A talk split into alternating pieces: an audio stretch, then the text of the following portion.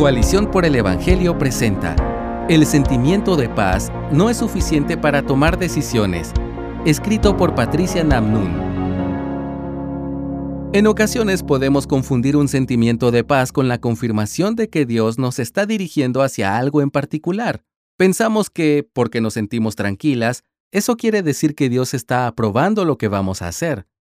Sin embargo, hay momentos en los que experimentamos un sentimiento de paz que está atado a nuestros deseos y, a la vez, está muy lejos de la paz que viene de Dios.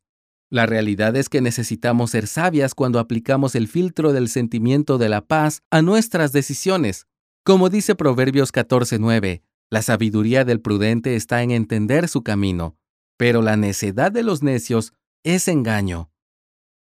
Más allá del filtro de la paz. Podemos encontrarnos sintiéndonos en paz con algo simplemente porque eso es exactamente lo que deseamos hacer y no porque sea lo correcto.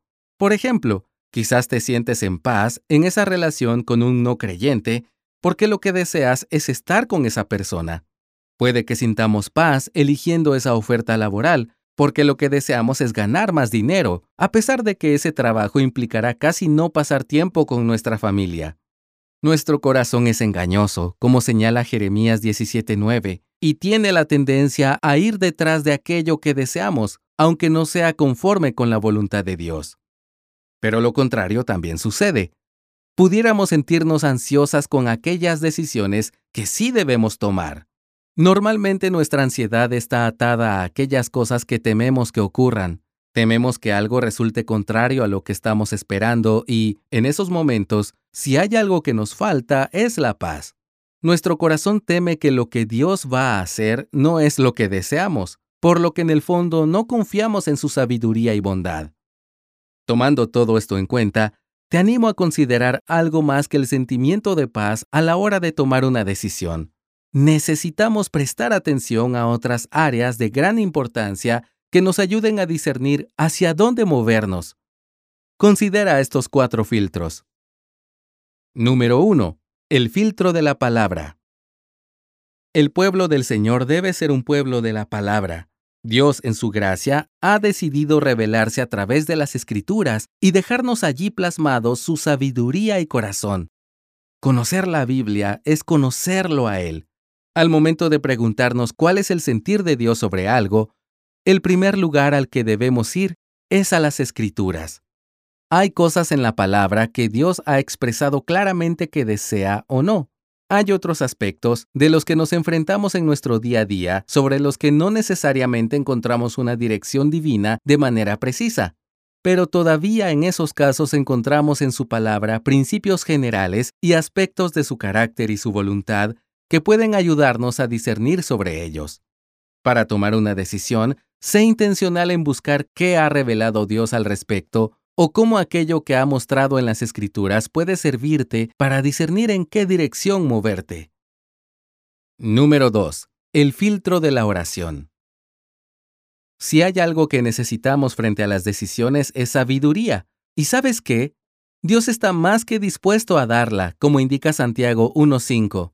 Si a alguno de ustedes le falta sabiduría, que se la pida a Dios, quien da a todos abundantemente y sin reproche, y le será dada. En medio de nuestras circunstancias difíciles, cuando no sabemos qué hacer, necesitamos pedir la sabiduría que viene de Dios para poder ver las cosas como Él las ve y actuar con base en su dirección. Número 3. El filtro del consejo. La palabra nos enseña que hay sabiduría en buscar consejo. Lee Proverbios 11:14. Puede que ante una decisión ya hayamos consultado la palabra y orado, pero todavía no tengamos claridad sobre qué debemos hacer.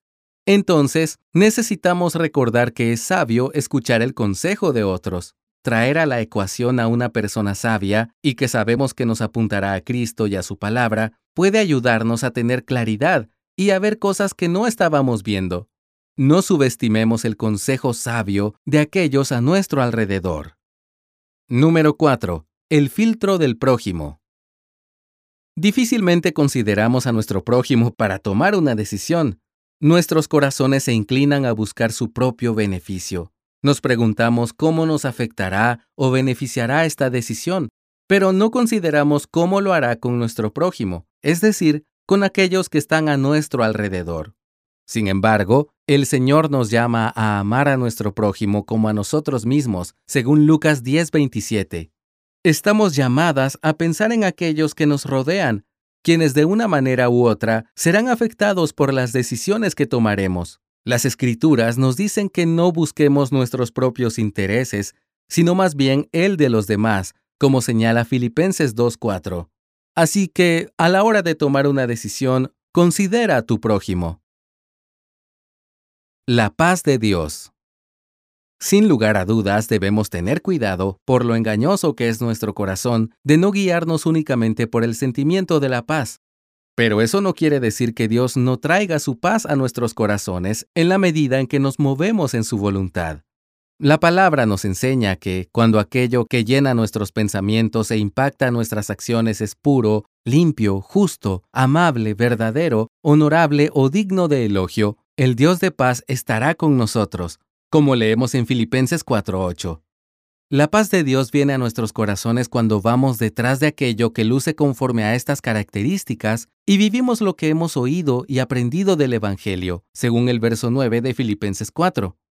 Pero hay algo más.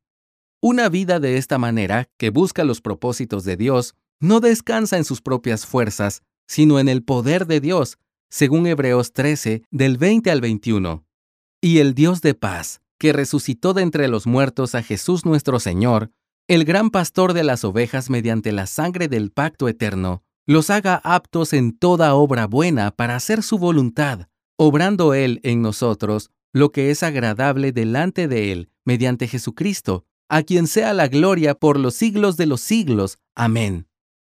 El Dios de paz es aquel que nos hace aptos en toda buena obra, para que podamos hacer su voluntad. Él obra en nosotros lo que le agrada mediante nuestro Señor Jesucristo, así que nos llena de su paz en la medida que, por medio de Cristo, vamos siendo dirigidos hacia su voluntad. Que nuestros corazones descansen en Él para que su paz nos inunde. Gracias por escucharnos. Si deseas más recursos como este, visita coaliciónporelevangelio.org.